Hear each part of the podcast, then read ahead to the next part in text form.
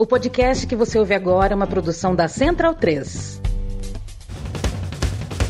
Começa agora pela Central 3, o programa para quem sabe que o futebol é muito, muito mais do que apenas um jogo. Está no ar o podcast da Trivela.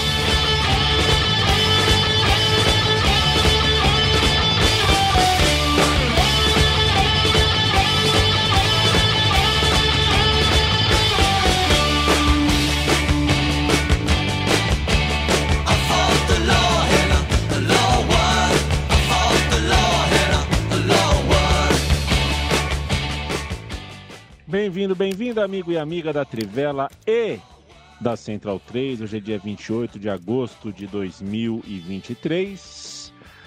É, eu falo de Maceió, estou de mangas curtas, é, está calor. É, não é o caso de Matias Pinto e Bruno Bonsante em São Paulo, Leandro está no Vale do Paraíba. Tô sabendo que a frente está muito fria aí, mas vai melhorar. Me disseram que em abril vai melhorar. Em abril não, em quarta-feira. É o dia 4, né? Quarta-feira, não é o mês 4. Vai melhorar. Mas depois piora, depois melhora de novo. É, só não melhora mesmo, e, e aqui em Maceió, que não muda direito, né? Até no frio, até no inverno, tá calor.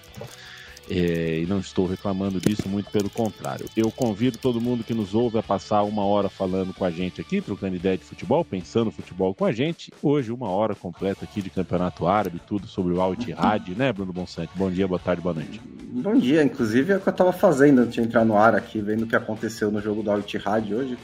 Benzema saiu machucado no fim do primeiro tempo, Romarinho fez mais um gol, Igor Coronado tá brilhando é... com a camisa a amarela e preta do Al Ittihad. Que coisa. É... Ossos do ofício, né? Mas tá aí, né? 100% de aproveitamento pro time do Benzema, do Kanté. O técnico disse mesmo, né, que o, o Benzema não cabe no, no, jeito de jogar dele. Isso é, isso é verdade. Aconteceu isso não é, isso. não é meme. Isso aconteceu. Não sei, eu, sei lá, tipo, ele não falou, né, tipo, com todas as letras, acho, né, tipo, meio que uma, pelo menos eu não vi né? Eu vi, tipo, por cima, assim, esse rumor. O que é uma besteira, né? Se ele, se ele realmente acha isso, ele é meio tonto. Pois é, é um... se o campeonato árabe começa com, com esse tipo de declaração, a gente vai muito longe. É. Faz lembrar, sabe o que, Matias Pinto? É, Mas esse. É, só, era... só pra completar que esse time tem a história doida do Jota também, né? Que foi contratado. E aí agora uhum. parece que tem o rumor também de que pode ser que ele saia logo depois de ser contratado, porque ele tá ocupando uma vaga de estrangeiro, mas ele não é tipo uma grande estrela como as outras que eles estão contratando, então. Mas aí põe outro, gente. Tira dali põe outro. É, é, é, tudo em casa. É tudo a, a, mesma conta corrente, a mesma CC. Matias Pinto, é, você acha que o Dybala tem mais dificuldade de jogar com o Messi ou com o Lukaku? Boa tarde. Aparentemente com o Messi, né? É... Perfeito. Mas é que o pessoal também levou a ferro e fogo, né? A declaração dele, aquela oportunidade, que ele dizia em relação à pressão, né? Não que seja difícil jogar com o Messi, pelo contrário, mas é, a pressão de jogar ao lado do Messi. Isso realmente tem jogador que se intimida, né? Eu acho que era isso que ele estava querendo expor. O Lukaku vai jogar na Roma, que história maluca, né? Essa é uma das histórias de mercado aqui, que mais por fim a gente vai falar aqui no podcast de hoje, na edição de hoje, na live de hoje. Não sem antes passar pelas principais ligas do futebol europeu. Está, estão começando as ligas, né? Ainda estamos engrenando, engatando a segunda marcha. E são 38 rodadas, é coisa pra caramba. É, e você lê tudo sobre isso na Trivela, trivela.com.br. Tem também a loja da Trivela em capred.com.br barra Trivela, a newsletter da Trivela, eu sugiro que você assine, trivela.substack.com, ela é muito boa, e a Central 3 parceira aqui uh, do podcast da Trivela, tem o seu financiamento coletivo em apoia.se barra Central 3. Leandro Stein, meu beijo, meu abraço. Vamos começar o papo de ligas, de campeonatos, das rodadas do fim de semana, a partir daquela ilha mais, uh, mais ao norte ali, né? Mais ao noroeste da Europa. É, chamam de Inglaterra, o campeonato inglês. Começou com no sábado, né? Eu me recordo de olhar no sábado, fui dar uma espiada antes de tomar um sol porque fazia um calor do inferno aqui em Maceió, e percebi que tanto era, era o Arsenal, tinham dois times grandes perdendo. É, era, era, o Arsenal e o United. Ainda, né? Era, o, era o United. United. exatamente. Sabe o que, que eu fiz, né, Bruno Bonsante? Pinguei no KTO, né? Pinguei na KTO, porque a, as viradas tendem a acontecer nesses casos. Mas eu quero falar de outra virada, não é nem a do United, nem a do Arsenal, Leandro Stein. Vamos começar falando de Liverpool, que conseguiu uma virada em jogo grande, jogo importante, jogo contra candidato da mesma faixa da tabela, possivelmente. O Liverpool venceu o Newcastle de virada, o Darwin Nunes mudou toda a história da partida. É, olá, boa tarde, bom dia, boa noite, o que seja. E assim, esse início de Premier League acho que só reforça aquela noção da qualidade do campeonato, né? Assim, porque a quantidade de jogos bons que a Premier League tem entregado nessas primeiras rodadas é, ressalta a competitividade, ressalta certa é, incerteza sobre as coisas, embora os grandes acabam prevalecendo, né? Mas assim, a, quantidade de times de meio de tabela e mesmo de parte inferior da tabela que se tornaram mais fortes a partir das contratações é relevante e isso se reflete na competição, né? Tem se refletido muito bem nessas primeiras rodadas. O Liverpool e Newcastle era um jogo que se esperava muito, né? Assim, pela capacidade dos clubes, pelo, por aquilo que foi a temporada passada do Newcastle, por aquilo que o Liverpool tem de potencial e enfim, se mexeu nesse mercado de transferências também, embora tenha perdido jogadores. E foi um jogo difícil de prever o resultado, né? Esse, se você resolvesse apostar, não não estava muito lógico, não, a, a aposta diante de tudo que aconteceu, porque principalmente pela expulsão do Van Dijk, que prejudicou bastante o Liverpool, né? E numa decisão muito contestável da arbitragem e pela maneira como o Newcastle vinha amassando o Liverpool, assim, como era o senhor do meio-campo, como tinha grandes oportunidades, como forçou o Alisson a uma defesa impressionante, né? Depois de, de fazer um a 0 ali com o Anthony Gordon. É, e depois da expulsão, né? Foi, foi, o gol, a expulsão e depois a, a defesaça do Alisson. É, parecia que o Newcastle ia ter uma, uma vitória bastante imponente, né? Meteu bola na trave no segundo tempo, é, tinha muito mais volume de jogo, tinha até uma postura diferente do que foi o Newcastle na rodada anterior contra o Manchester City, quando o time pareceu respeitar demais o, o Manchester City e não fez uma boa partida. É, dessa vez o Newcastle foi para cima do Liverpool e parecia merecer não só um a 0 parcial construído ali, mas um placar muito mais amplo, né? E aí o Liverpool tem méritos, acho que em dois pontos principais. Um, pelas alterações do, do Jürgen Klopp, que deixaram o time mais ofensivo ali no segundo tempo. Né? Até acho que algumas escolhas dele ali, a, a própria escolha de tirar o Luiz Dias para reforçar a zaga com o Joe Gomes foi contestável, mas no segundo tempo ele ajudou o time a crescer com algumas trocas e a entrada do Darwin Nunes provou providencial, né? Primeiro pela, pela maneira como ele acaba aproveitando os espaços ali para marcar o primeiro gol e depois no, no momento em que o, o Castle ainda acreditava num resultado positivo para matar o jogo no, nos acréscimos do segundo tempo, né? Então, um jogo, é, uma vitória de muito peso para o Liverpool, acho que um peso até em relação a ânimo, em relação à perspectiva para o campeonato. Não foi um jogo bom no geral do time, mas não foi um jogo bom que o time venceu. O campeonato passado, o time teve muitos jogos é, ruins em que não, não sabia encontrar esse caminho para a vitória, né? não sabia se reconstruir dentro da partida e se reconstruir com um a menos, num jogo em que teve essa decisão contestável da arbitragem, um jogo em que dependeu do Alisson para segurar o resultado também, para não ser uma diferença maior acaba sendo importante para o Liverpool também é, tentar se reestabelecer em, em, busca do G4 contra um adversário como o Newcastle, que, enfim, faz por merecer as expectativas também nessa temporada, é por aquilo que foi a estreia contra o Aston Villa, né? É, foi o grande jogo do Newcastle até aqui, né? Depois vem um jogo fraquinho contra o City e esse contra o Liverpool, que eu concordo também com a avaliação de que o Newcastle foi melhor. Acho que estava melhor antes da expulsão é, do Van Dijk, né? Não só fez o gol na falha do Arnold, mas estava mais no controle do jogo. É, depois da expulsão, o próprio Ed Howe admitiu que o seu time piorou. Né? É aquela, a, a, aquela história que a gente às vezes tira sarro, né? mas é que é, outro time fica mais fechado, ele joga mais cautelosamente, aí, mas o Newcastle tem dificuldade, blá blá blá. Lógico, o time que está em vantagem numérica tem que encontrar um jeito de lidar com essa situação, que não é a pior de todas. Mas o Newcastle não, não conseguiu. É, e, e, assim, é, é, o Newcastle que começa a temporada pelo menos um, um passinho à frente do Liverpool, né? Porque vem de uma campanha melhor para começar por aí e manteve o seu elenco, né? O, o time do Newcastle é basicamente o mesmo da temporada passada, com o acréscimo do Tonali e com o acréscimo do Anthony Gordon, que chegou em janeiro, mas ele teve alguns meses para se adaptar e agora está jogando bem. E acho que fez um dos melhores jogos da carreira dele contra o Liverpool, né? Na, jogando ali pelo lado esquerdo em cima do Arnold, que curiosamente muitas pessoas fazem os melhores jogos das carreiras deles quando eles estão jogando em cima do Alexander Arnold. Então é, ele aproveitou, ele que é um, um ex-jogador do Everton, né, para ter esse jogo contra o Liverpool. Mas a vitória acho que é desse tamanho que o Stein falou, né? Para dar moral, para dar um, um clima bom para essa última semana de mercado aí, inclusive, que pode vir é, é, notícias que o torcedor não, não quer, né, principalmente envolvendo o Salah, mas é, foi uma grande vitória. E acho que para o Darwin Nunes os gols foram importantes também, porque ele está precisando dessa moral e dessa confiança, né?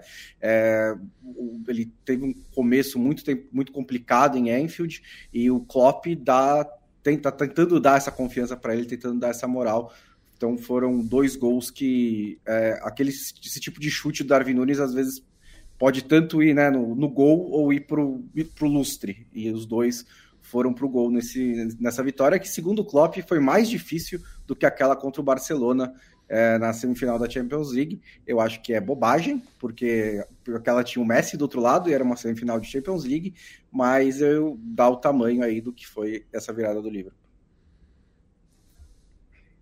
Manda um abraço pro Gabriel Cunha, pro Leonardo Braga, pro Pedro Padovan, pro Pedro Raup. Pergunta para mim, Mares ou Paquetá? Eu acho que eu fico com o Mares, mas é, a faixa de idade aí é um pouco injusta. O Paquetá tem lenha para queimar ainda, vamos ver. Mas é, boa pergunta. Péricles da Costa, Frosinone colocou os últimos episódios do podcast da Trivela para tocar no vestiário. É porque alguém falou, andou falando mal do Frosinone, eu não me recordo. O, Lobo que... falou que é candidataço ao rebaixamento, muito por conta da, ja, da, da, janela fraca da que fez. fala do né? Lobo. É, o que significa que provavelmente vai ser campeão italiano, né? É. é né? Isso aconteceu. Mas tinha alguém, alguém no momento KTO também falou para apostar contra, né? Esse fui eu. É. Boas férias para o Felipe Lobo. O Felipe Lobo está curtindo uh, o seu descanso. Espero que esteja fora do grupo da Trivela de WhatsApp, porque é só assim que as férias começam para uma pessoa normal.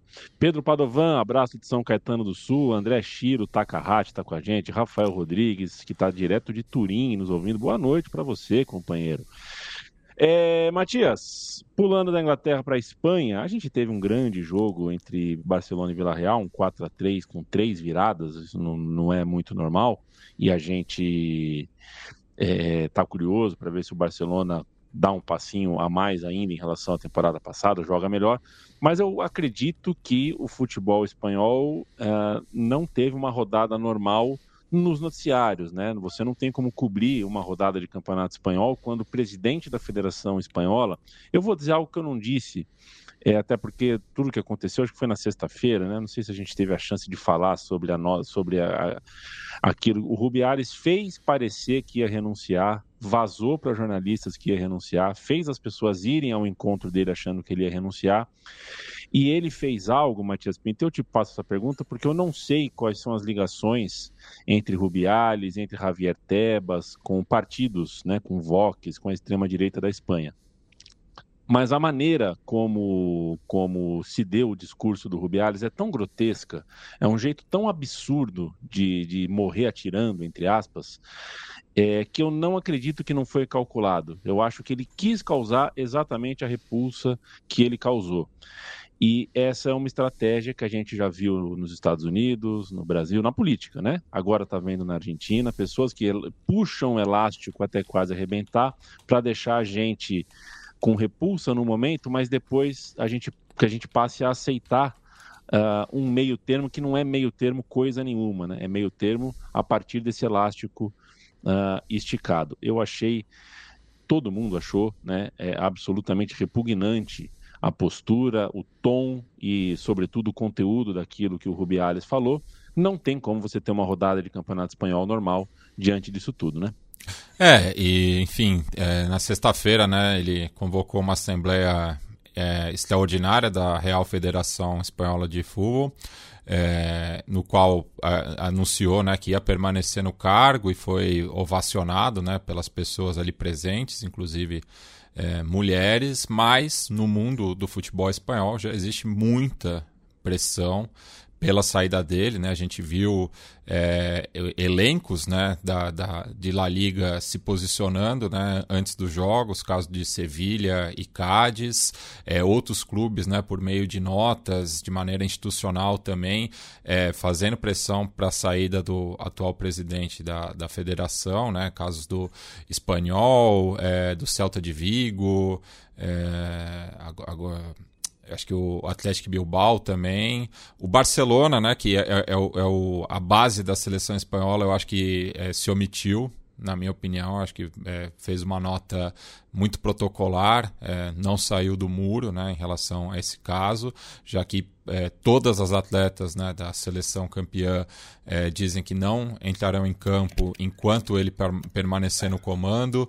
Jogadores. E, e, e, desculpa, Matias, mas não só isso, mas o Barcelona é o clube mais associado com a Hermoso, né? Ah, sim. Então é. tinha também uma obrigação moral de ter um tom até mais contundente do que os outros. É, ela não é atleta do clube na atualidade, mas. Nesse momento, é, passou... mas ela é, acho que a maior artilheira da história do Barcelona. Sim, sim. Então. É, e, enfim, jogadores é, do masculino também estão se posicionando, né? O Borja Iglesias, que é, recém estreou né, pela seleção espanhola, disse que, então, ou seja, está no, no, no, auge da carreira dele, disse que não joga também pela, por La Roja enquanto o Rubiales permanecer. O Bellerin também, que é um jogador é, que costuma né, levantar diversas bandeiras também é, prestou né, sua solidariedade a Hermoso. É, enfim, o futebol espanhol está é, chacoalhado né, com isso. E daí existem né, já duas pressões. Né? É, a, o, o Rubiales ele tem poder dentro da UEFA, né? Então ele está tentando é, justamente se garantir no cargo a partir né, da união da, das federações europeias, mas o governo espanhol também está se mexendo e o Conselho de Deportes é é, suspendeu o Rubiales de maneira preventiva, né, para julgar o caso, e daí ele pode usar também esse argumento, né, para dizer que existe uma interferência governamental, algo que tanto a FIFA quanto a UEFA é, acabam é, reagindo mal, né, é, nesse papo, né, de que política e esporte não se misturam.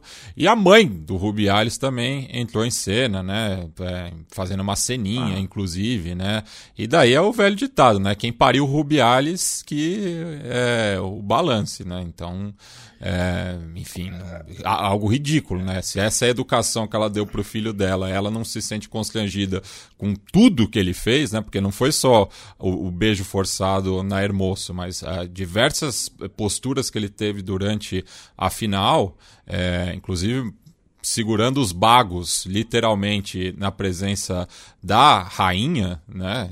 Enfim, já que é a real é, Federação Espanhola, aí é, sinto muito, né, senhora Rubiales. Está sendo acusado também de ter feito isso diante da Sofia, né, que é a princesa que é menor de idade. Então, é. uma das denúncias que estão lá no Ministério Público é de ato obsceno diante de menores ou alguma coisa assim, né? Tem seis é, no Ministério Público da Audiência Nacional, que tem jurisdição no território inteiro espanhol, e a promotoria decidiu abrir uma investigação preliminar né, contra o Rubiales por agressão sexual nessa segunda-feira. É, a questão é que, pelo que diz a imprensa espanhola e pelo que os procedimentos normais, a Hermoso precisa prestar denúncia, senão é muito provável que o caso vai ser arquivado, tipo, formalizar a denúncia, né?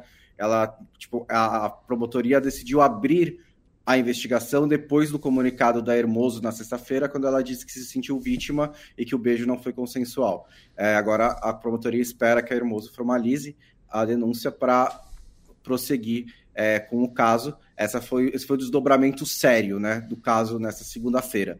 Os desdobramentos patéticos foram a greve de fome da mãe do Rubiales e essa manobra bizarra né, que o, secretário-geral da Federação Espanhola tentou de enviar uma carta para a UEFA pedindo a própria suspensão da Federação Espanhola, onde ele trabalha, para tentar pressionar para que o governo espanhol, para que a UEFA tentasse é, reverter a punição ao Rubiales. É, pelo que disse o AS e a Relevo, é, a UEFA decidiu que vai só ignorar a carta, vai só, vai nem fingir que vai fingir que não recebeu, porque é a única coisa que ela pode fazer realmente, né?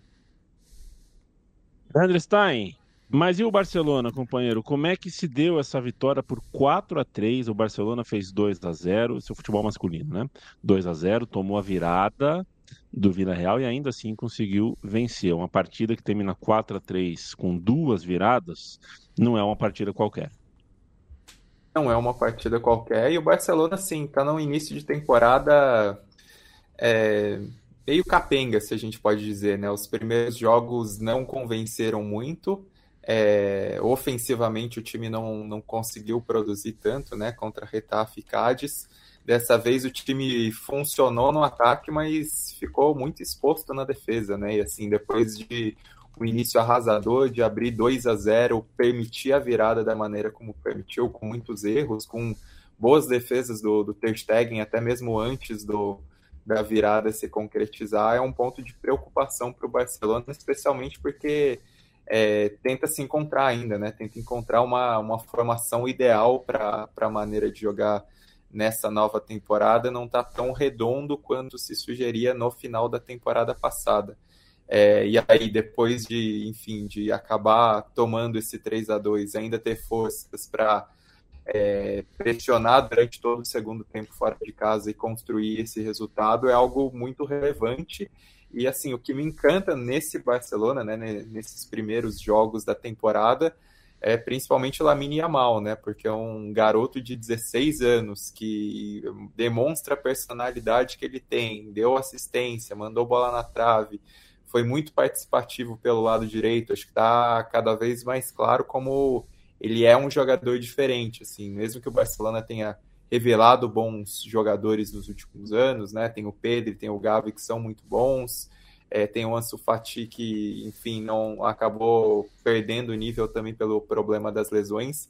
Mas o Yamal fazer tudo isso com 16 anos é algo muito impressionante e, e acaba servindo de, de trunfo para o Barcelona que, que não está com esse encaixe todo nesse início de temporada, né? O Lewandowski foi decisivo, deu uma assistência linda de calcanhar, é, marcou o gol da vitória, mas ainda está com, com um pouco de dificuldade né, de, de conseguir a frequência de gols é, em outros momentos no próprio clube, né, ele que vem de um, de um segundo turno em La Liga já de queda.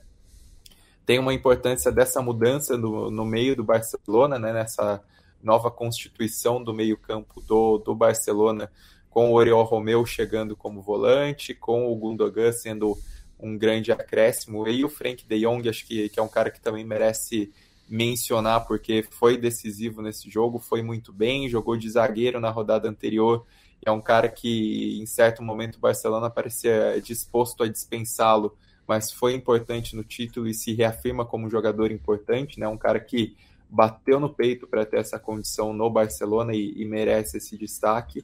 E é um campeonato espanhol que assim começa um tanto quanto aberto, né? Porque o Barcelona tem esses deslizes, o Real Madrid também não, não se mostra muito confiável e o Real Madrid está com 100% de aproveitamento, né? Acabou ganhando na abertura da rodada ali, um jogo muito difícil contra o Celta, o Celta que comemorou o centenário na semana passada, jogava em casa, estava sendo empurrado pela torcida. Vinícius Júnior e o Rodrigo começaram bem, mas o Vinícius Júnior teve uma lesão e acabou saindo logo cedo. O Rodrigo fez uma boa partida, mas desperdiçou um pênalti que foi um destaque negativo. E aí o Bellingham, que fez um primeiro tempo apagado, pega e no segundo tempo chama a responsabilidade, dá uma baita assistência no lance que gera é, o pênalti sobre o Rodrigo, e aí acaba mostrando mais uma vez a estrela dele, marcando o gol é, decidindo o jogo e, e, assim se colocando como um protagonista também desse Real Madrid, né? Tem os dois da frente, Tem Toni Kroos e Modric que dessa vez vão acabar revezando mais no meio-campo e nesse jogo saíram do banco. Tem o Courtois que está lesionado, mas o Bellingham nesse momento é o cara que, que vai suprindo as ausências, vai até resolvendo um pouco os problemas do Real Madrid, né? Que perdeu o Benzema, não buscou um centroavante, ficou toda a novela pelo Mbappé e no fim vai basicamente vai se virar com o que tem e tendo o Bellingham tá se provando muita coisa para o Real Madrid. E dos outros jogos, assim, um destaque rápido também, porque rolou uma outra grande virada parecida com a do Barcelona, que foi a do, do Atlético Bilbao, né? O Betis chegou a abrir 2 a 0 no País Basco em 10 minutos, e aí o Atlético Bilbao fez 4 a 2 É um time que começou dando trabalho para o Real Madrid, apesar da derrota, é, se recuperou com duas vitórias nas rodadas recentes, talvez seja um candidato aí para o G4 se for mais consistente do que na temporada passada, né? Porque se esperava muito do Ernesto Valverde nessa volta ao Atlético Bilbao, não foi tão bem na, na temporada passada, o time foi irregular, mas é um clube que tem muita estabilidade, né? Até por conta da política de, de contratações, não, não vende seus jogadores, geralmente eles só saem quando pagam a multa rescisória o elenco está mantido, está preservado, tem jogadores que estão tá, numa curva ascendente, né? Se a gente considerar principalmente o Nico Williams, o, o Sunset no meio, então o Atlético Bilbao tem esse resultado também muito expressivo contra um, um time que pode ser seu adversário nessa briga por, por vaga na Champions, como foi a ambição do Betis na temporada passada. É, sobre o Real Madrid é incrível, né? Como esses problemas estão se acumulando, né? O Vinícius também fora por um mês, é, as duas lesões sérias do Courtois e do Militão.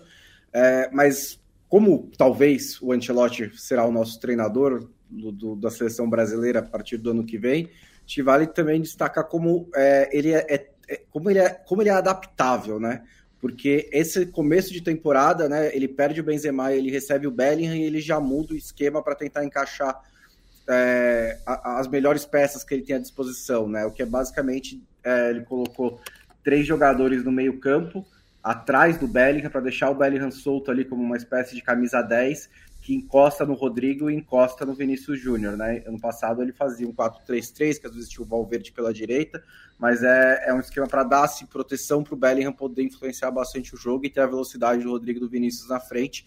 É uma das grandes qualidades dele, né? Saber se adaptar ao que tenta, saber se adaptar às situações, e pelo jeito ele vai ter que fazer isso de novo, porque também perdeu o Vinícius. É, assim, não é só que ele perdeu o Benzema né, no fim da temporada passada, é, ele perdeu o Benzema, o Asensio e o Mariano Dias. São, sim, tudo bem. O, o, não, o, não, o Benzema, o Asensio, o Mariano Dias e o Hazard. Que tudo bem, o Hazard mal jogava, o Mariano Dias mal jogava, o Asensio ainda era um jogador importante. Mas são quatro jogadores de ataque, né?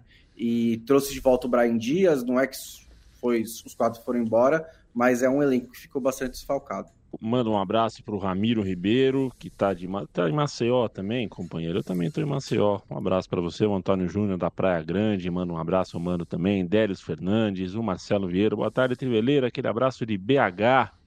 E o CM fala aqui, mudando um pouco de assunto, vocês viram a derrota do Brasil para a Espanha? Já assistimos. Infelizmente, sim. A gente assistiu. A gente assistiu, sim. É... É, não é fácil, não. Não é fácil, não. Mas agora é, é, é tem um jogo que é jogo feito para a seleção masculina de basquete do Brasil. Um jogo feito.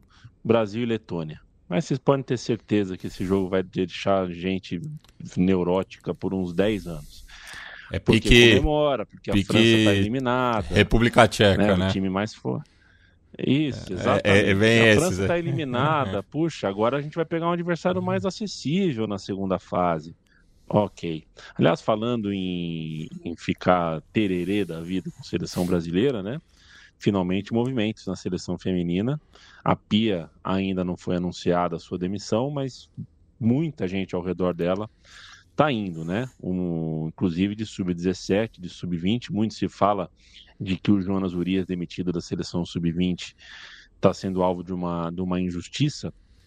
Mas se é verdade, e me parece que é isso mesmo, se o Jonas fez parte da equipe de observação das, da, da CBF pré-Copa do Mundo, se o Jonas Urias estava nas reuniões, fazia parte do, do grupo de trabalho da seleção pré-Copa e não falou nada e não se colocou, uh, né, não foi uma voz para falar, gente, a gente tem que ver um jogo da Jamaica, pelo menos, né, porque a seleção brasileira feminina não pediu orçamento para o Edinaldo, não pediu orçamento para a CBF para estudar Jamaica e Panamá. Se ele é parte do time, eu concordo que tem que ser demitido. É muito grave o que aconteceu. Não só o resultado, mas o como a gente chegou nesse resultado. O 0 a 0 para a Jamaica é inadmissível e não ter estudado, não ter se dado o trabalho de gastar 100 dólares para comprar uh, dois DVDs com jogos da, da, da, Jamaica, que fosse uma passagem com um, dois, três milhas para Jamaica para assistir alguma coisa, para ver, para se informar. Se o Jonas Urias fez parte disso, lamento, tem que ir embora também. Eu acho que a seleção brasileira vai cometer um acerto se fizer essa limpa agora. Vai comprometer de alguma forma o andamento para a Copa, para as Olimpíadas de 24? Sim, está em cima da hora, faz parte. O que não dá é para ir do jeito que estava, na minha opinião. O Pedro Halpe diz que o técnico do Corinthians, né, deveria ir para a seleção. É, o telefone dele vai tocar, né, Pedro? O telefone dele vai tocar. A questão é que a gente tem hoje a CBF como um lugar que não, já não é já há algum tempo o time masculino, mas o time feminino a gente pode fazer exercício semelhante.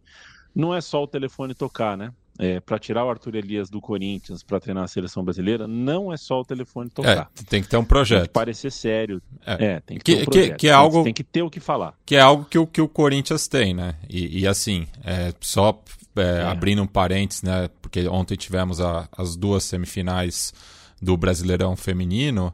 É, Corinthians e Ferroviária, né, que acho que são os projetos mais sólidos da modalidade no Brasil, é, fizeram valer o favoritismo e praticamente encaminharam a classificação para a final, ambos atuando de visitante. Né? as brabas é, do Corinthians golearam as sereias da Vila por 3 a 0 e as guerreiras grenás é, ganharam de 3 a 1 do São Paulo, que atuou no Bruno José Daniel mais uma vez. É uma loucura, né, Matias? É uma loucura. Que tem gramado sintético, né? é. né? Porque, afinal de contas, é negócio coisa de fotossíntese, bater sol no futebol brasileiro, cuidar da grama, regar, né? É, eu acho que tem, a gente tem que ah, ligar na Estácio de Sá, nessas faculdades, né? Estácio de Sá fez um curso para formar técnicos em ateliê de carnaval, pessoas que fazem e projetam fantasias, carros alegóricos. se a gente fizesse uma faculdade né, criasse um curso para cuidar de gramado, porque eu acho que esse é um problema no Brasil, né? A gente já tem problema de árbitros, árbitros que não conhecem a regra, né? Ontem aqui é, é, em São Paulo, no Allianz Parque, a gente tinha um trio de arbitragem, mais um VAR, que não sabe a regra, e tem sido normal no futebol brasileiro, eles não sabem que quando um zagueiro tira a bola da área, você origina um novo lance. Não sabem, não sabem na regra, não foram informados. O jogo do futebol feminino entre Corinthians e Santos, é, o gol do Corinthians sai de um passe para trás para a Tamira, só que a Tamira está em posição de impedimento e vai buscar essa bola. Provavelmente nem arbitragem, nem várias pessoas que são pagas pela CBF não sabem que um passe para trás gera impedimento. Né? Pode, só pode ser isso, porque a imagem está lá. Não é possível que, a bandeirinha não marcou e que as pessoas no VAR não viram. Só pode ser porque não, não conhece, né? Então, além de um curso de arbitragem, quem sabe um curso de jardinagem, né? Já que o estádio do Atlético Mineiro não está tendo show, né? Não teve show do Bon Jovi, não teve show da Rosalia, que o Matias gosta, não teve show da Marina Senna, não teve show do Coldplay, não teve show do Phil Collins, não teve show do U2, não teve show do David Sanborn, não teve show do Oswaldo Montenegro, não vai, show do Zé Ramalho. É, é o é, shuffle, então no modo... É. Existem outros artistas aí por aí, mas ninguém fez show no estádio do Atlético Mineiro pra gente ter um rombo né? E a explicação, eu, eu, acho mais fantástico é que a explicação é, é, assim, não, não ruboriza mais a bochecha, né? Não, é que aqui não bate sol. Esse gramado aqui. Os, caras cara fizeram é, um estádio do zero. Puta, Os caras fizeram um estádio não bate do zero. mesmo, é, tem o teto aí. Gente, não é possível. Sabe? Não é possível. O futebol foi inventado na grama em 1850, cara. respirar fundo, porque eu me excedi um pouco aqui em outros assuntos que não estão no roteiro, né, Leandro Stein? Leandro Stein, o negócio é o seguinte: qual notícia é melhor nesse momento? A do Milan ou a do Napoli? O campeonato italiano começa com esses dois times fazendo um bom serviço. Oh, pela novidade, o Milan. É, o Milan é um time que assim teve até entrave né, nessa janela de transferências, porque houve uma divergência entre aquilo que o Maldini, como executivo, queria de contratações, queria nomes de peso, e aquilo que a Redbird, que é a proprietária, queria, porque pensava mais em contratar jogadores desvalorizados e menos conhecidos para conseguir elevar essa capacidade competitiva do Milan, né? Assim, a partir de, de, jogadores que se valorizassem e que pudessem até gerar um lucro em vendas futuras. O Maldini resolveu sair de cena, né? Em desacordo exatamente por isso, exatamente por achar que o Milan não devia ser necessariamente esse time é, para moldar jogadores e o mercado de transferências do Milan fim das contas, ele supera muitas expectativas, assim. Eu sou um fanzaço do Maldini, mas. E concordava com ele quando ele saiu, mas acho que o resultado final desse, desse saldo de, da janela de transferências do Milan é muito bom.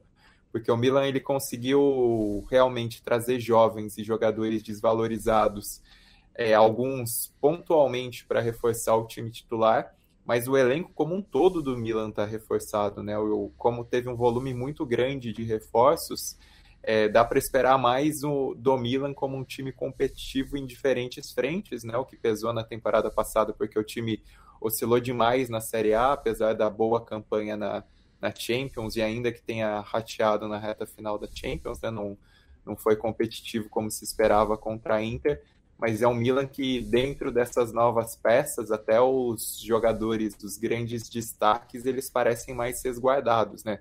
Nessa rodada, o contra o Torino, o Theo Hernandes fez uma grande partida, o Rafael Leão é, foi muito participativo, embora tenha acabou saindo lesionado, o Giroud marcou dois gols, mas é um Milan que tem esses, esses negócios pontuais, né? O Pulisic é um que chegou desvalorizado, mas começou muito bem, assim, nessas primeiras partidas. É, no meio-campo, o Reinders é um cara que, que eu gostava muito na Eredivisie, né? Jogando pelo AZ, fez uma boa é, participação nas campanhas europeias na temporada passada e, e começa tomando conta desse meio-campo. E se a gente for olhar, é um Milan que ainda mexendo no banco, né, acionando esses novos jogadores, ainda teve um Chukwueze entrando no segundo tempo, ainda teve um Musa, um Okafor, então é um, é um Milan que se mostra mais completo e que não sofreu necessariamente um desmanche. Né? O dinheiro da venda do Tonali foi bem investido. Acho que ainda é um time que precisa se provar em jogos mais duros, mas esse início de campeonato é muito positivo.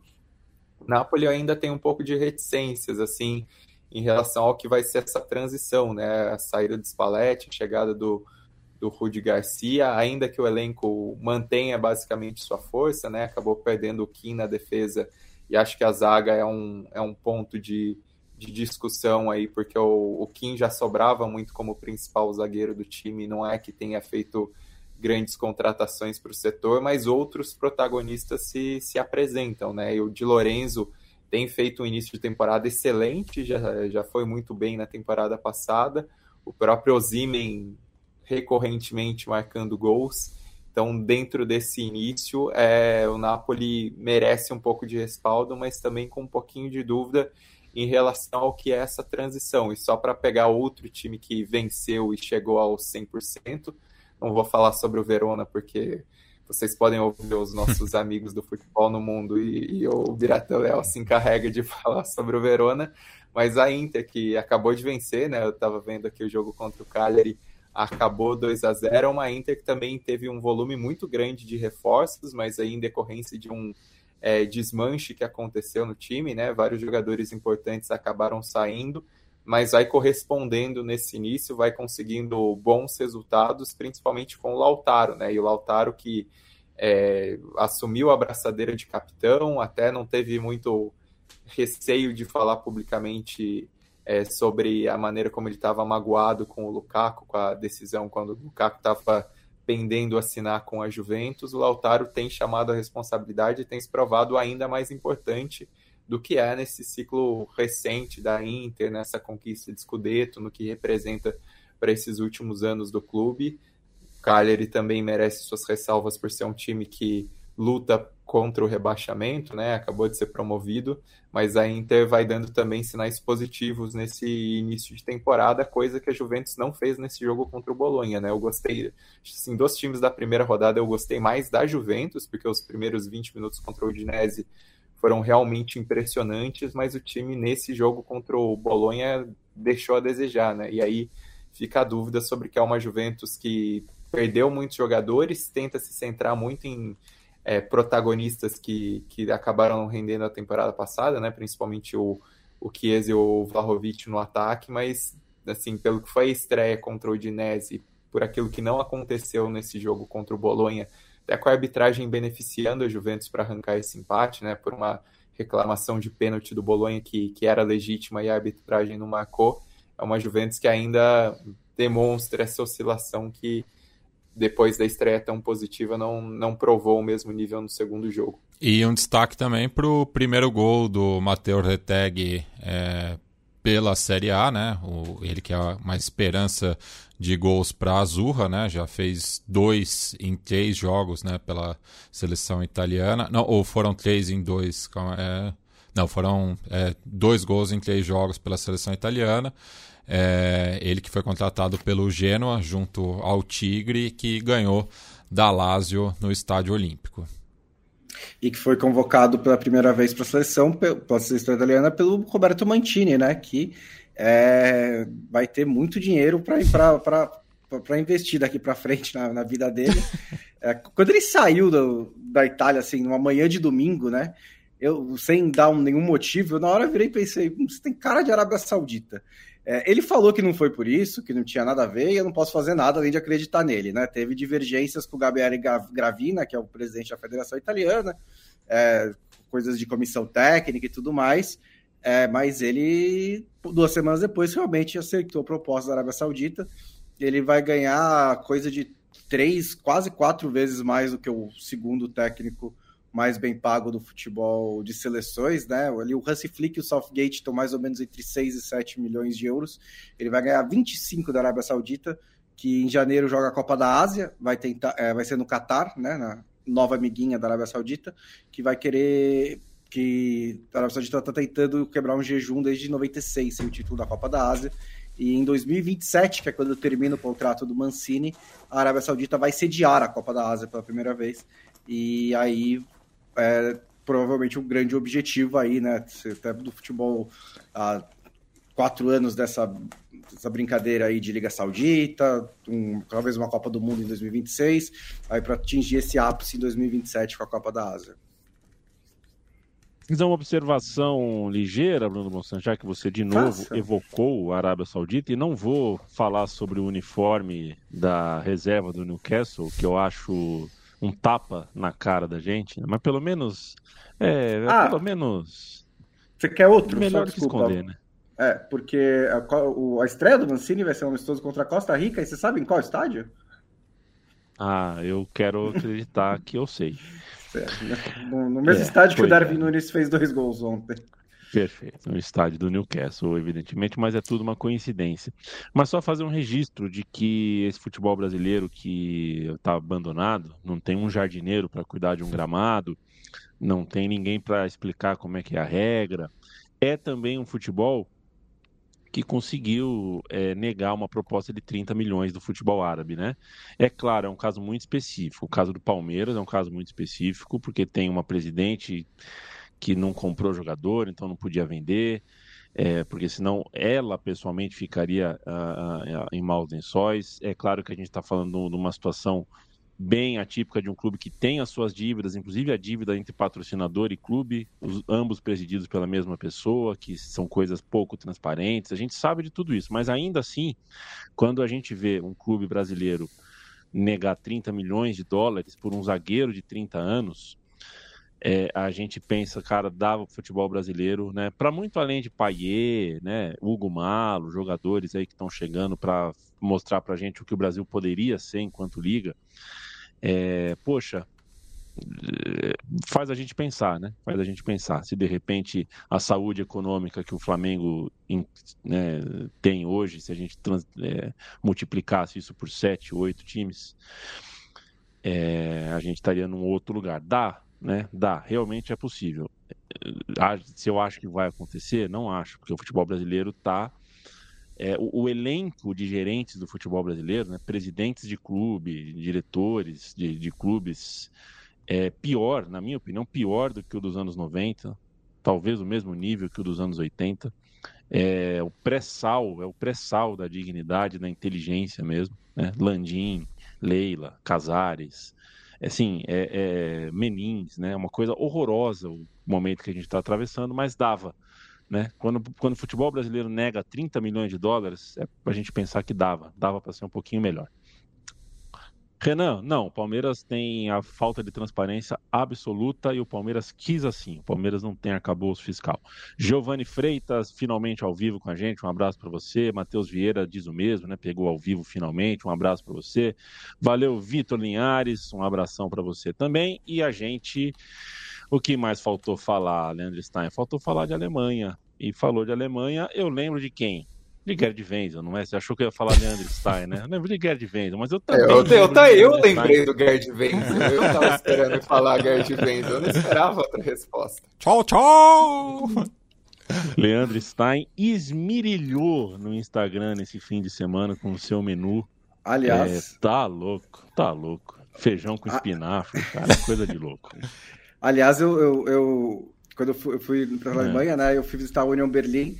Aí eu, eu, tirei uma foto do estádio e mandei pro Gerd, né? No WhatsApp. Falei, olha, Gerd, onde é que eu vim hoje aqui? Eu nem tenho essa intimidade toda com ele, mas eu achei que seria legal.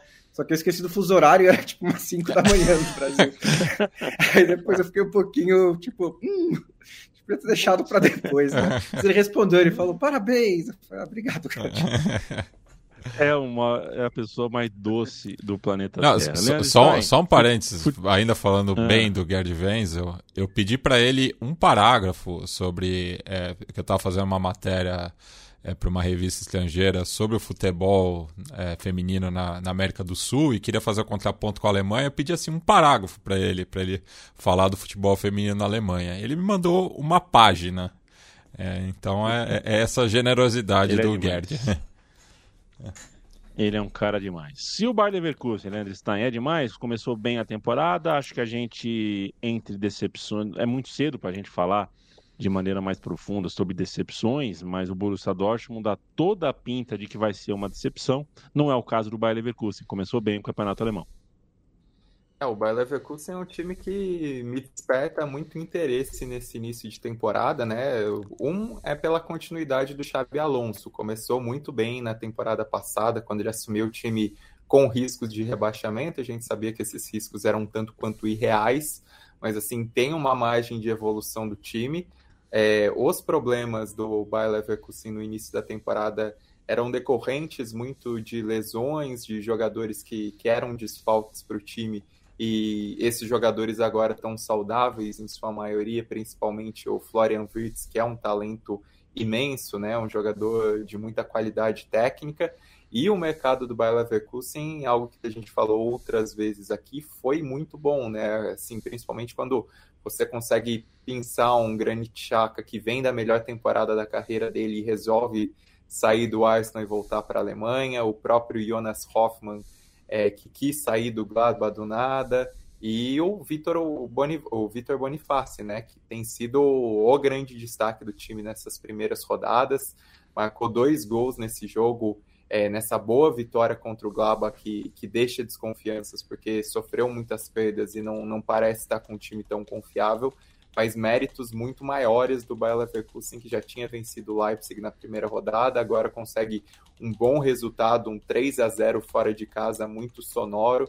Então é um time que, assim, por enquanto, é, o Bayern de Munique naturalmente é o favorito a mais um título, mas os concorrentes estão se alinhando, né? E assim, o Leverkusen consegue mostrar credenciais para acreditar que vai ser pelo menos um incômodo ao Bayern de Munique em certo momento da temporada.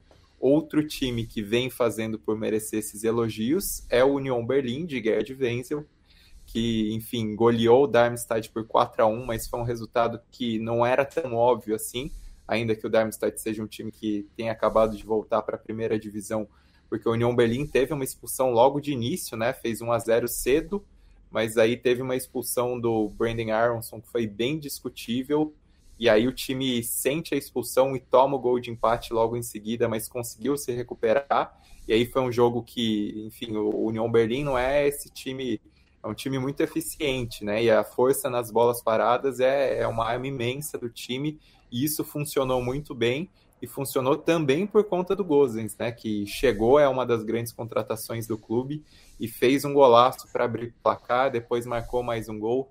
Então acaba sendo um grande destaque também desse início do Union Berlim, esse início com seis pontos, com duas vitórias, né? Com duas goleadas é, por 4 a 1 o Leipzig acho que merece o destaque porque venceu, né? Acabou goleando o, o Stuttgart por 5 a 1 Era um jogo que estava muito difícil e aí consegue essa virada.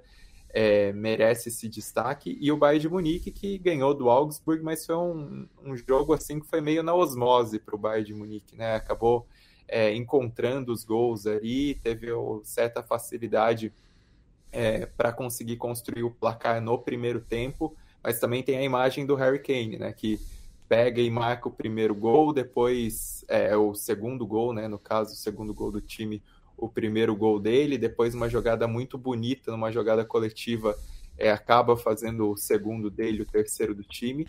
É, tá claro como é um cara que potencializa os companheiros ao lado e alguns caras é, parecem mais dispostos a, a, acompanhar o Kane, né? O Leroy Sané faz um início de temporada bom, Alfonso Davis também tem sido um, um grande sócio é, do, do Harry Kane nessa, nessa criação, né? Duas assistências para o Harry Kane nessas primeiras partidas.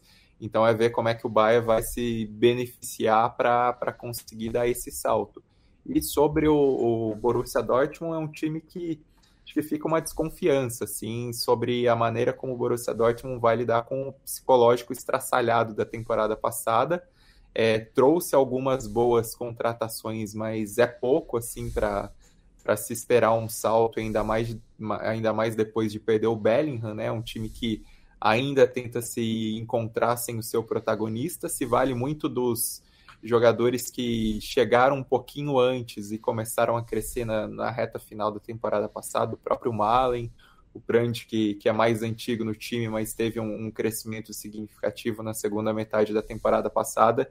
Mas não, não parece, assim, não existe uma empolgação tão grande sobre o Borussia Dortmund quanto olhando assim esse início de temporada, o que, que é o Leverkusen, o que, que é o Leipzig, o que, que é o Union Berlim, para ver quem que vai ser o, o perseguidor do Bayern de Munique. E dentro disso, talvez o Borussia Dortmund acabe perdendo espaço no próprio G4. Né? Acho que é uma preocupação válida considerando esses concorrentes de, de faixa de tabela do, do Borussia Dortmund nesse primeiro momento de campeonato. É o time mais, mais, mais experiente no momento, né? Se você for olhar para o time titular que pegou o Bochum, por exemplo, muita gente ali dos 27, 28 anos, é, tem o Ben Sebaini também que chegou nessa janela e dar essa experiência pelo lado esquerdo, do que aquele time cheio de jovens com, com potencial de explodir e tudo mais. Ainda tem esses no elenco, né? O Mucoco, por exemplo, o próprio ADM, é, que dá para levar o Dortmund a dar um salto, mas acho que é, é esperar para ver se algum assume esse protagonismo do Bellingham, pelo menos parte dele, que no caso do time do projeto do Borussia Dortmund às vezes tem umas lacunas, né? Às vezes demora meses, uma temporada, uma temporada e meia, para outros jovens crescerem e aparecerem novamente. É, e tem, e acho que é um caso parecido do RB Leipzig também, né? Porque é, eu tô esperando, a gente a, acho que o que falta para o RB Leipzig fazer é um dia brigar de fato pelo título da Bundesliga, né? Já foi vice-campeão, mas vice-campeão longe. É, mas não sei se vai ser nessa temporada, porque perdeu muitos jogadores importantes, né? Perdeu o Guardiol, perdeu o, o Isoboslai, é, perdeu o Gunin Cucu também, fez um bom mercado, na minha opinião, trouxe dois zagueiros jovens da França, trouxe o Sesco, é, trouxe o Xavi Simons, que fez uma ótima temporada pelo PSV, o Luiz Openda, mas ainda tem, mas montou uma nova base de novo, né, para tentar desenvolver. Então talvez não seja nessa temporada que pode abrir espaço, por exemplo, para um Bayern Leverkusen ser esse perseguidor do Bayern. Ou para ninguém perseguir o Bayern também, né? Pode ser que a gente só chegue dezembro, o Bayern tem 18 pontos de vantagem para o segundo colocado e o negócio só acabou. Então isso também pode acontecer. Renan Silva Oliveira. É, não, o Renan já, já respondi um abraço para você. O Diego Emanuel que pergunta se eu gostei da camisa do Um abraço, Diego. É, Emerson Pérez, boa tarde, rapaziada. Boa tarde para você também, o Jonatas Lucas. Eu quero mandar um abraço para todo mundo que não nos ouve ao vivo, né? Nos ouve gravado, e por causa disso, por uma questão de física, acho que é de física, né? Eu não consigo mandar um abraço. Né, para um programa já gravado para a pessoa aqui. E se você. Até porque acaso, o abraço ele é ouvir... é simbólico também, né? Você não consegue dar um abraço é... mesmo. Tem mais, tem mais esse agravante, Matias. E se você é, por acaso estiver ouvindo o nosso podcast no Spotify, por exemplo, e chegar um, um, um, anúncio que você ache impróprio ou estranho, por favor, nos reporte, porque esses são anúncios dinâmicos, são anúncios não não é a gente que programa o que vai entrar nos anúncios. De repente chegou algum anúncio estranho para você, por favor, comunica a gente, dá um DM, dá, dá um toque no Twitter, sei lá, para a gente registrar, que a gente está fazendo alguns registros, porque rolou uma, um descalibramento na linha do VAR aí, da, dos merchants que entram de maneira automática em alguns dos podcasts da Central 3. Para a gente ir embora, Matias Pinto, é... eu falei no começo do, desse episódio sobre o Lukaku, né? É, o Jean Odd, nosso amigo, amigo da casa, né, das casas da Central 3 da Trivela, escreveu que a má gestão da carreira do Lukaku pode fazer com que ele tenha a maior idolatria da vida em Roma. É, não há dúvidas de que a torcida da Roma pode fazer isso, embora hum, tem que provar em campo, e também não há dúvida que o Lukaku tomou decisões muito erradas, né? Um vai um vai volta aparecendo o Gilson Klein na, na vai para Ponte Preta, sai da Ponte Preta, vai para Ponte Preta. Ele a coisa do Chelsea aí foi, né, enfim, já são algumas decisões equivocadas e a ida para Juventus se mostrou realmente realmente ruim né, realmente foi rejeitado é, de pronto. Mas não é só ele que, que agita esse fim de janela, né? Dia 31 fecha a janela europeia, continua aberta a janela da Arábia Saudita, o que significa. Até, pressão, até setembro. Né? Algumas. Pois é, algumas coisas aí é, é vão estar. Tá, uh, uh, não é fim de tá setembro, é 21, acho. É tipo três semanas além. Pois é, algumas coisas vão acontecer de acordo com essa janela. Ela vai mudar um pouquinho a, a, a areia aí onde a gente põe o pé. É, mas tem também outros casos, né? Por exemplo, o Salah, que é, é, é, é um cara com uma identificação, inclusive cultural, religiosa, que faz com que a aproximação dele da Arábia Saudita seja diferente do normal. É, que tal para você? Pelo menos esses casos que eu citei ou outros. É, vai ser uma janela interessante aí, né? O Salah que tá nessa queda de braço, né? Porque ele e o Alex Rado já chegaram a um entendimento, aparentemente. Daí o Liverpool que está dificultando a saída, né? Porque já perdeu também o Henderson, é, que é um, um, dos pilares, né? Era um dos pilares da, da equipe comandada pelo Jurgen Klopp e ficaria e já tinha, né? É, enfim, o Firmino já também foi para o mercado saudita, mas é, daí no final de contrato, mas é, eu acho que se perder o Salah, é, acaba ficando muito. É, não consegue ter a mesma competitividade de outrora, né? Ainda mais pensando aí para o planejamento do, do resto da temporada, né? Então acho que esse é o caso mais interessante de se acompanhar para ver, né? Pensando também né, que o Liverpool é um dos clubes mais poderosos é, do futebol europeu e está ficando refém é, do tanto da vontade do jogador, também do assédio né, do, do mercado saudita, que mostrou que não veio para brincadeira. Né? Então pode juntar aí né, Salah e Benzema no seu ataque, né? Pensando também nessa questão cultural, mas acho que o, o Salah seria, é, eu acho que é o grande jogador árabe né, é, da, da atualidade, né? Enfim, é, que tem mais identificação, né? Não estou desmerecendo o Benzema, mas é, é o, o, o Salah é tipo é cruzar o Mar Vermelho, ele está em casa, né? É, enfim, tem, tem essa e... questão cultural muito latente, né? Inclusive por isso o Salah é um caso que, assim, como torcedor do Liverpool, se ele for embora, vai, vai doer mas que eu entendo perfeitamente, sabe? Que, tipo, ele está vendo o que está acontecendo ali, ele pensa, eu assumi esse papel, né, de como, mesmo que um, como um, um símbolo mesmo, né, do futebol, do futebol árabe, como é, até do, de, de, de, islamismo, de como um, um, dos muçulmanos mais famosos do mundo, e agora tá rolando isso na Arábia Saudita e eu quero fazer parte. Isso eu até compreendo, é, se ele tomar essa decisão, já tem 31 anos também, né, não é que, tá, que é jovem, jovenzinho na carreira, é, mas acho que essa é a grande questão, né? Mesmo essa semana do Liverpool quanto as próximas três, é a grande questão que a Arábia Saudita vai impor, né? É, ela vai tentar aliciar os jogadores, ela vai tentar forçar que os caras forcem a saída, mas vai, vai ver como os clubes europeus vão reagir, porque também, como você disse, né, Matias, assim, não é que o Liverpool é, passa fome, né? É, tipo, ah, vai vir proposta, vai ser uma proposta boa, mas o Liverpool não está desesperado para vender, não precisa vender o Salah. É, então, ele vai ser uma queda de braço muito forte nesse sentido, desses. É, principal nessa última semana também, porque é, muitos clubes não planejam vender suas principais estrelas na última semana, né? Não dá tempo de fazer todo um planejamento de reposição. Mas depois que fechar, principalmente, porque aí o jogador vai embora e não tem como repor. É, esse vai ser uma, vai ser fascinante ver como é que isso vai acontecer. E uma outra novela que eu achei interessante também nessa última semana é do João Félix, né? Que tá lá encostadaço no Atlético de Madrid, que inclusive venceu, tá vencendo o Raio Vallecano muito tranquilamente hoje, por 3 a 0 até agora mas ele está encostado no Atlético de Madrid, ele quer ir para o Barcelona, o Barcelona não tem condições de contratá-lo ainda, né? Porque está naquela história da, do fair play financeiro e tudo mais. O Laporta disse que vai fazer mais de uma contratação até o fim da janela.